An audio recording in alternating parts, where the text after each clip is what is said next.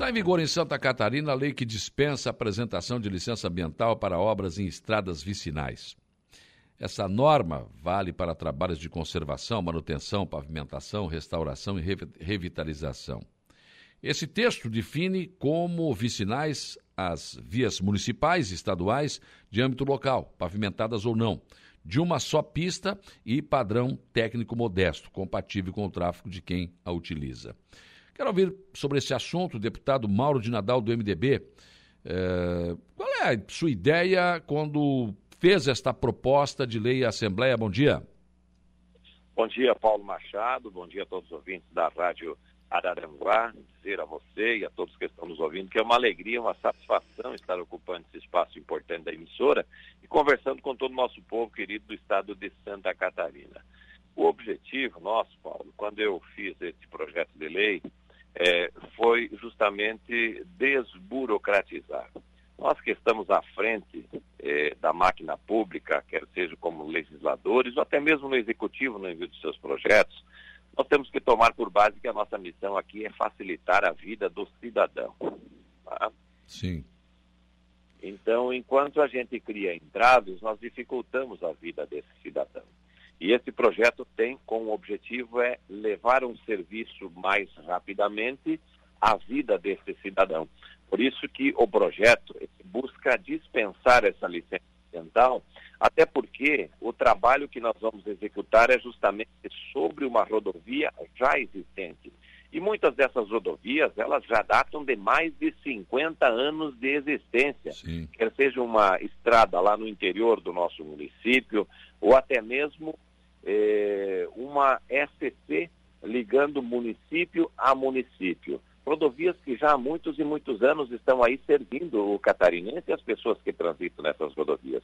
E no momento que a gente consegue a liberação de um recurso para esses municípios, é, esse recurso às vezes chega ao caixa da prefeitura, mas a prefeitura até conseguir essas licenças ambientais, primeiramente esse valor é, já não será mais o mesmo pelo decurso de tempo, hum. né? ou até mesmo perde-se o recurso por não ter conseguido atender burocraticamente determinados detalhes que as exigências ambientais eh, impõem. Então, o objetivo é facilitar a vida do prefeito, facilitar a vida eh, do governador do estado e, ao mesmo tempo, também fazer uma entrega mais rápida ao cidadão de Santa Catarina. Nós estamos levando qualidade de vida e oportunidades para as pessoas que transitam. Oportunidade de quê? De escoar sua produção, é, de transitar com segurança, né? de forma mais rápida, porque se levarmos a tramitação da forma como aí está, muitas vezes o cidadão que hoje acessa o mundo através de um celular é, não consegue entender por que é que aquele buraco naquela rodovia, aquela melhoria, não acontece ao tempo da sua exigência. É justamente por esse tipo de burocracia. Então, o projeto busca facilitar, agilizar e fazer uma entrega mais rápida ao cidadão de Santa Catarina. Com certeza. Aliás, é, é, tal história, o cidadão está moderno, mas as administrações também têm que se modernizar, não é, deputado? Perfeitamente, esse é o objetivo, né? É tentarmos encontrar essas alternativas que façam com que a gente consiga trabalhar de forma eficiente, de forma mais rápida e nos aproximarmos desse cidadão que é verdadeiramente quem paga o nosso salário e quem contribui com os seus impostos no estado de Santa Catarina e no Brasil. Claro que o exemplo que eu vou citar não tem a ver com licença ambiental, mas tem a ver com essa questão da burocracia. O prefeito Éder Matos de Meleiro tentando, tentou levar água para Sapiranga, que é um distrito do seu município aqui da região, e ele não conseguiu levar próximo ao leito da rodovia porque não houve licença. Não deixaram fazer, porque não, porque podia mais adiante tentar alargar a rodovia, enfim, ele teve que fazer, gastar mais, fazer uma volta muito maior para conseguir finalmente levar água. Tentou a justiça, também não conseguiu, eh, foi aos órgãos, tentou, não houve nem resposta. Quer dizer, são coisas que o cidadão, o prefeito está querendo cumprir a sua, sua missão, levar água para o cidadão e acaba encontrando dificuldades, né? É, é, é, o básico do básico, né? Ou seja, você dar qualidade de vida, dar condições de vida ao cidadão que é levar água à sua propriedade e você tem essa dificuldade por causa desses entraves burocráticos, né? E que dificultam a vida desse cidadão, que é como disse há pouco, é a ele que nós estamos prestando claro. serviço, porque é ele que paga o nosso salário, o nosso dia a dia. Então nós temos que encontrar mecanismos para que isso facilite. No período que eu estive como presidente da Assembleia Legislativa, no ano de 2021, hum. nós fizemos uma ampla reforma no Código Ambiental de Santa Catarina, mas nem tudo nós conseguimos ajustar. Tem coisas que, com o andar do processo, a gente vai sentindo onde é que encontra-se o estrangulamento. Então, vão aparecendo algumas legislações, como é o caso desse nosso projeto, que busca dar essas agilidades e essas facilidades. Mas nós precisamos ter uma interpretação mais humana hum. da necessidade das pessoas, da oportunidade que o município tem naquele momento de resolver definitivamente um determinado problema e sermos um tanto quanto flexíveis a algumas situações, porque quem tem maior valor nessa sociedade é a vida humana, é o cidadão. Então é a ele que nós temos que ter uma interpretação diferenciada em situações dessa natureza. Licença ambiental é uma coisa que demora. O governo tem, por exemplo, o IMA não consegue ter tanta agilidade assim para dar uma licença ambiental.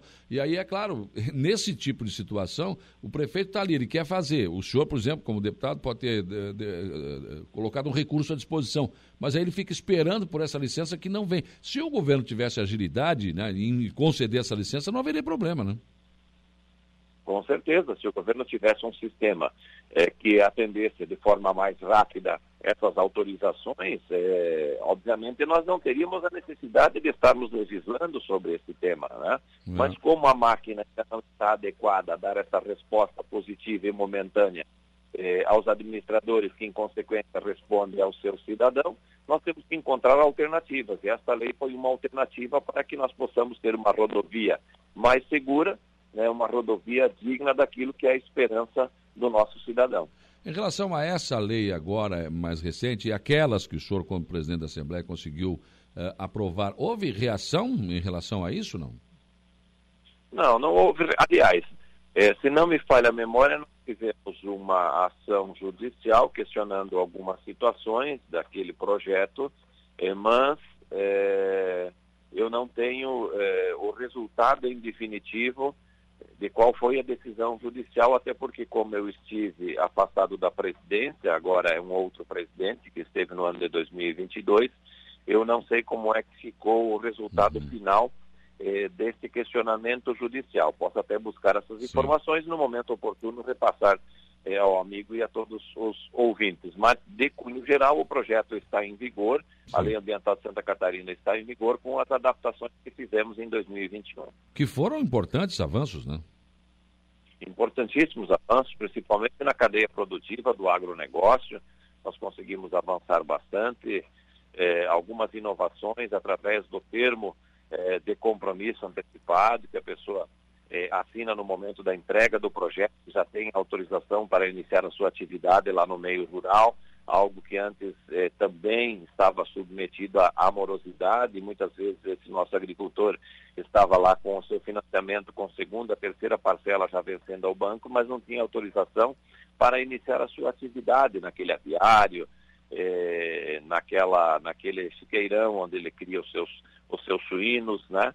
Então agora nós conseguimos fazer a agilidade disso através é, do termo antecipado de compromisso. Né? Então, uh, num passo seguinte, o governo vai e faz a fiscalização em loco, mas, primeiramente, com a assinatura do técnico que autorizou a construção, ele já está autorizado a executar a sua atividade. Citei uma, mas dentre tantas que nós buscamos agilizar ao longo desse é, projeto é, revisional do Código Ambiental de Santa Catarina.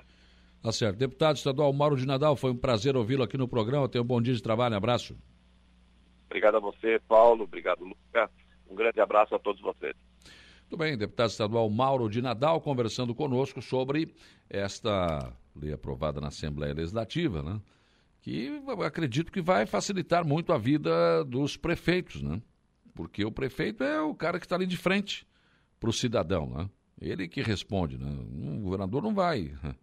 Né? O, IMA, o pessoal do IMA também não, não vai, não, não está no município ali. E o prefeito é que tem né, uma estrada vicinal que precisa conservação, precisa mexer, às vezes tem que ter licença ambiental. Quer dizer, aí, se o Estado desse a licença rapidamente, não haveria problema nenhum. É que o Estado não tem essa, essa estrutura toda, né? E isso acaba dificultando. Então, talvez essa lei venha a facilitar um pouco mais aos prefeitos de Santa Catarina, o deputado Mauro de Nadal, autor deste projeto que deu origem a essa lei 18.569 de 2022.